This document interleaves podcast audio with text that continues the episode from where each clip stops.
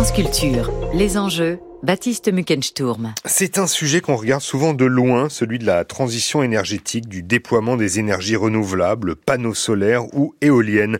On imagine que les grands schémas d'aménagement nationaux se transcrivent comme par magie dans des équipements au milieu des territoires. On imagine que la volonté politique a sa traduction littérale et simultanée dans les paysages. Il n'en est rien. Et d'ailleurs, c'est oublié que la transition énergétique a été déléguée à des entreprises privées qui négocient localement avec les propriétaires des terres l'implantation de leur équipement. Alors pour y réfléchir et bien comprendre tous les enjeux, nous recevons ce matin Lénie Patineau. Bonjour. Bonjour. Vous êtes historien des sciences, chercheur associé à l'Université de Lille et vous venez de publier un article dans la revue française de socio-économie, un article intitulé Les propriétaires fonciers au cœur du développement éolien penser la transition énergétique depuis la question foncière. Léni Patino, c'est en fait une plongée au cœur des Hauts-de-France que vous nous proposez entre euh, l'Artois et la Somme, une terre d'élection des, éoliennes, c'est ça? Eh bien oui, euh, comme euh, vous le précisiez tout à l'heure, dans les Hauts-de-France, il y a à peu près un quart des éoliennes qui sont implantées dans la France métropolitaine, ce qui est beaucoup. Euh, et en plus, elles sont euh, concentrées euh, dans certains espaces. Hein, elles sont pas principalement dans le Pas-de-Calais et, la Somme. et ça fait à peu près un millier, un peu moins? Plus de 2000. Ah bah, voyez, j'ai mauvais chiffre, d'accord. Oui, 2222 exactement. Voilà, enfin ça, ça bouge. oh, oui, d'accord. Euh, un sujet donc euh, qui, qui, déchaîne les passions entre ceux qui, qui, les accusent de défigurer les paysages et, euh, et, et, les promoteurs qui, qui, pointent bien sûr l'urgence de développer les, les, alternatives aux énergies euh, carbonées. Eh bien oui, enfin en fait ce qui est assez intéressant c'est qu'en regardant localement, on se rend compte que ces conflits sont bien plus compliqués que ce qu'on voudrait voir, et notamment on en a une vision qui est souvent assez caricaturale justement en fait mmh. entre des, des, des habitants de territoires ruraux qui seraient euh, réactionnaires, euh, hostiles à tout changement, et puis euh, une transition énergétique qui serait imposée par des élites dans les métropoles. En fait, je pense que ça, c'est une vision qui est vraiment assez erronée, et qu'en fait, moi, ce que je voulais faire, c'était de regarder vraiment comment se passaient les débats localement dans les, villages où les éoliennes s'implantent. Et à ce moment-là, on se rend compte que les débats que suscite l'implantation des éoliennes, ils sont un peu plus complexes que ça. Et ils peuvent pas se réduire comme ça à, cette, ce schéma un peu hein, vraiment caricatural qu'on entend quand même assez souvent. Oui, en fait, vous avez découvert que le pouvoir est, beaucoup plus aux mains des, acteurs privés, notamment des propriétaires terriens.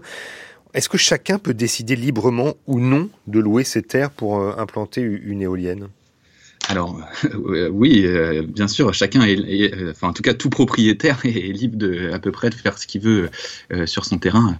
En tout cas dans le, dans le cas des éoliennes, ce, qui est important peut-être juste pour repartir, c'est de penser ce que vous disiez en introduction, c'est que la, transition énergétique elle est déléguée à des, industriels privés et de fait, pour comprendre comment elle se met en place localement, il faut d'abord comprendre l'implantation des parcs éoliens, notamment comme un contrat privé, c'est-à-dire un contrat entre deux acteurs privés, un industriel et des propriétaires terriens.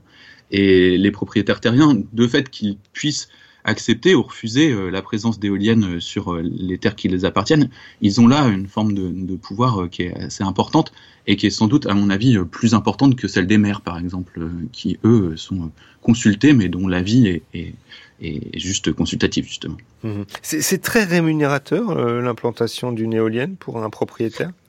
Eh bien, alors tout est, ça dépend ce qu'on entend par très rémunérateur, mais c'est rémunérateur.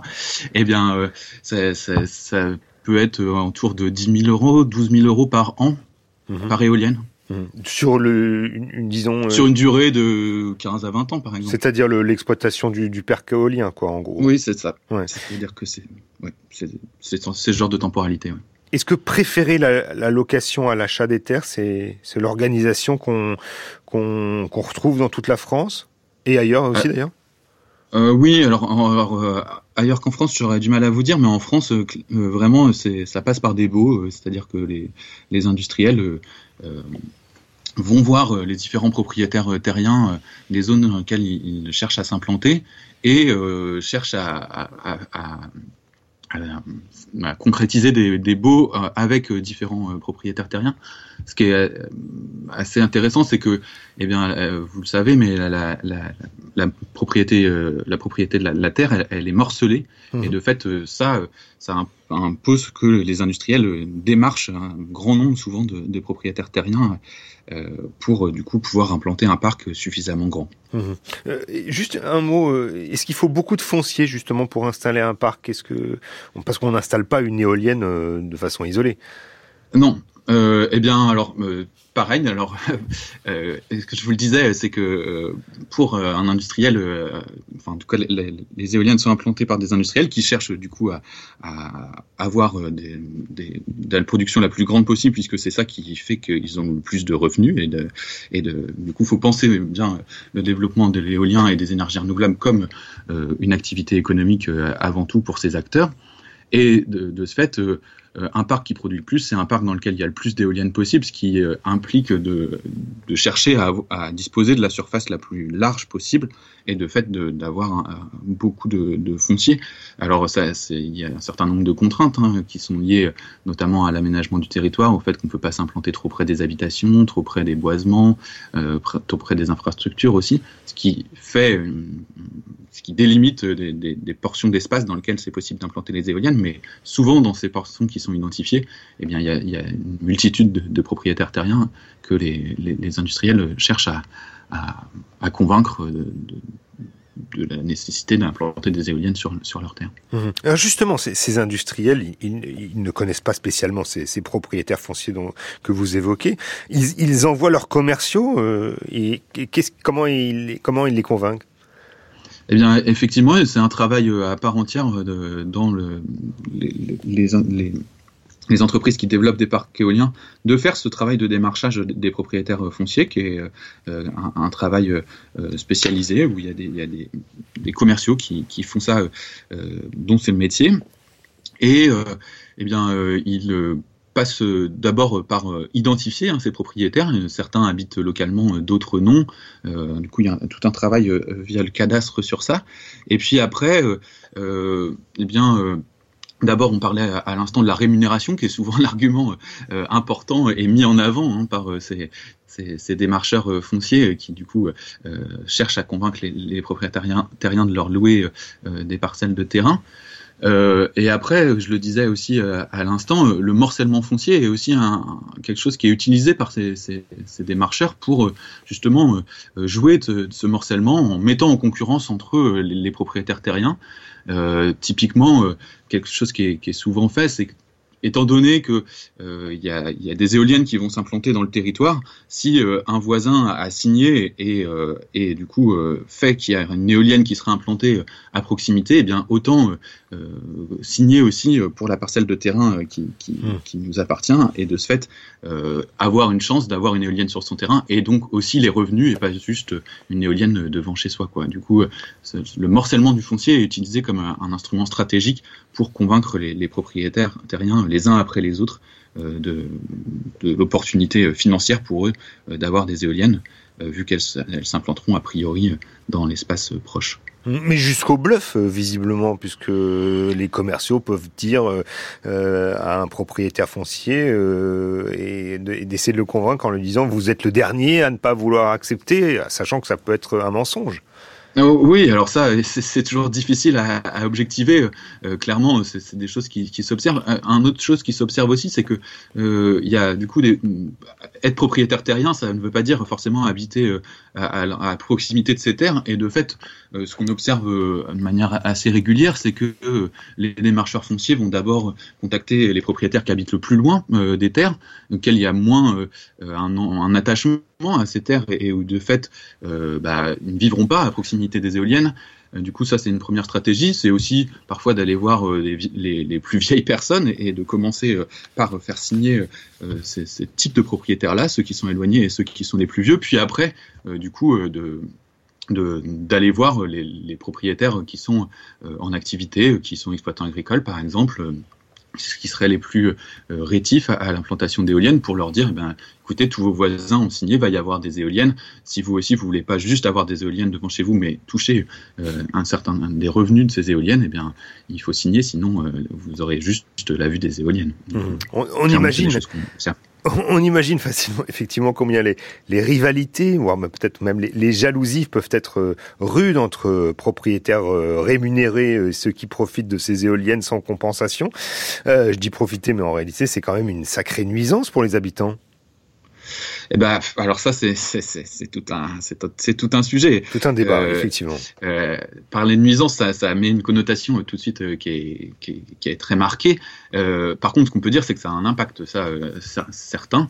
ça a un impact sur le paysage, ça a un impact sur la faune, notamment, par exemple, le clignotement des éoliennes la nuit, c'est quelque chose qui est particulièrement visible dans des plaines dans lesquelles il y a peu de boisement et dans lesquelles on peut compter les, éoliennes qui clignotent à, la nuit tombée. Du coup, effectivement, tout le monde est d'accord avec ça, c'est que les éoliennes marquent les territoires où elles s'implantent. Euh, après, on peut juger si, ce marquage est, exagéré, euh, mmh. disproportionné ou pas. Mais en tout cas, euh, dire qu'il y a un impact, ça c'est quelque chose qui est relativement admis par l'ensemble des acteurs. Mmh. Il y a les activités non humaines aussi qui sont affectées par, par la présence des éoliennes. Alors bien sûr, oui, euh, les, éoliennes, elles, affectent pas que les riverains ou les promeneurs, elles affectent aussi euh, la faune et notamment en fait euh, la faune, l'avifaune, enfin les, oiseaux et les chauves-souris.